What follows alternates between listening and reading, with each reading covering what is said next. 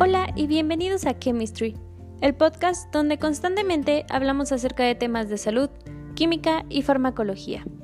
Yo soy María Cerón y el día de hoy me encuentro acompañada de mis compañeras Janet Pascual y Mariana Rodríguez, con quienes aprenderemos acerca de la paratiroides, además del control hormonal del metabolismo del calcio y del fosfato. ¿Alguna vez te has preguntado qué funciones lleva a cabo la paratiroides? Quédate con nosotras y averigüémoslo juntos.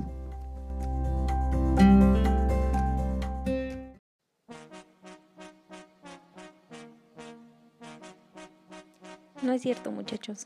Modo serio.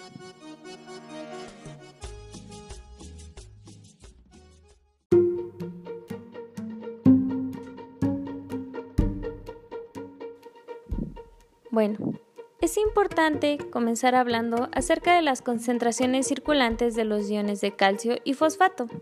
Estas concentraciones circulantes de los iones son controladas por células que captan la concentración de dichos electrolitos en la sangre y, como respuesta, liberan hormonas. Los efectos de estas últimas se manifiestan en la movilización de los minerales desde los huesos, la absorción en los intestinos y la eliminación por riñones, o los dos últimos fenómenos de consumo.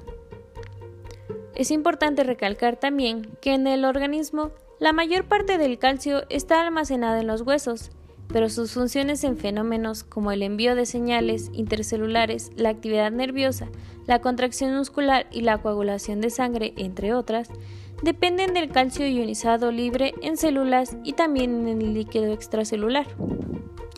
De manera similar, el fosfato se almacena de manera predominante en los huesos y es regulado también por muchos de los factores que influyen en las concentraciones de calcio, en ocasiones de manera recíproca.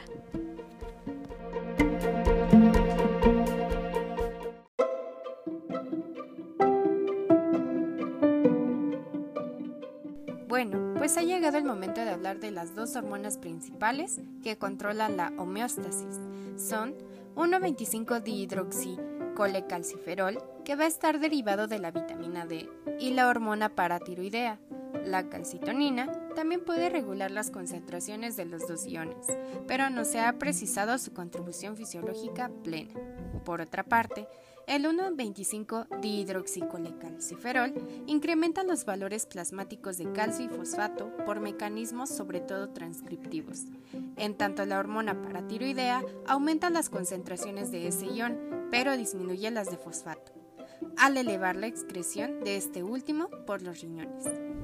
La calcitonina disminuye por igual las concentraciones de calcio y de fosfato.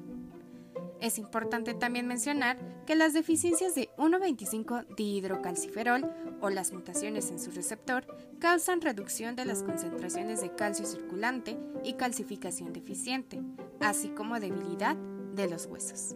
También surgen cuadros patológicos por deficiencias o exceso de hormona paratiroidea, la cual posee efectos recíprocos en el calcio y los fosfatos.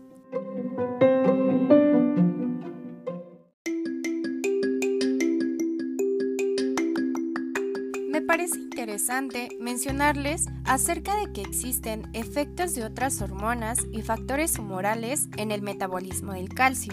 Algunas hormonas, además del 1,25-dihidroxicolecalciferol, es decir, existen las hormonas de paratiroides, calcitonina, glucocorticoides, hormonas del crecimiento, hormonas de tiroides y la insulina.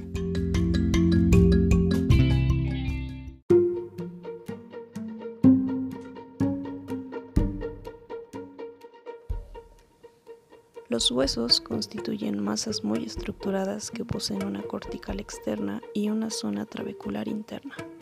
La cortical de mayor tamaño y espesor tiene gran superficie en relación con su volumen y posee conductos de Havers, por los cuales transcurren los nutrientes, así como lagunas en las cuales se hallan los osteocitos conectados por una red de conductillos.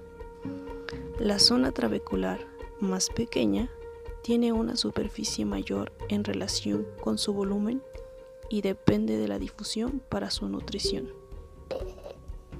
Durante la pubertad, el crecimiento óseo regulado ocurre a nivel de la lámina epifisiaria. situada cerca del extremo de la diáfisis y que se fusiona con ella cuando termina la fase de crecimiento lineal del hueso. Los huesos son remodelados de modo constante por los osteoclastos, que los erosionan y absorben, así como por los osteoblastos, que depositan hueso nuevo en estas estructuras. Cuando esto no sucede correctamente o existe alguna alteración, se pueden presentar enfermedades como lo son la osteopetrosis y la osteoporosis.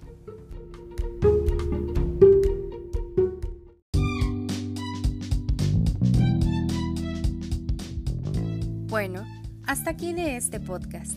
Espero te haya sido de utilidad. Gracias por darnos este ratito de tu tiempo.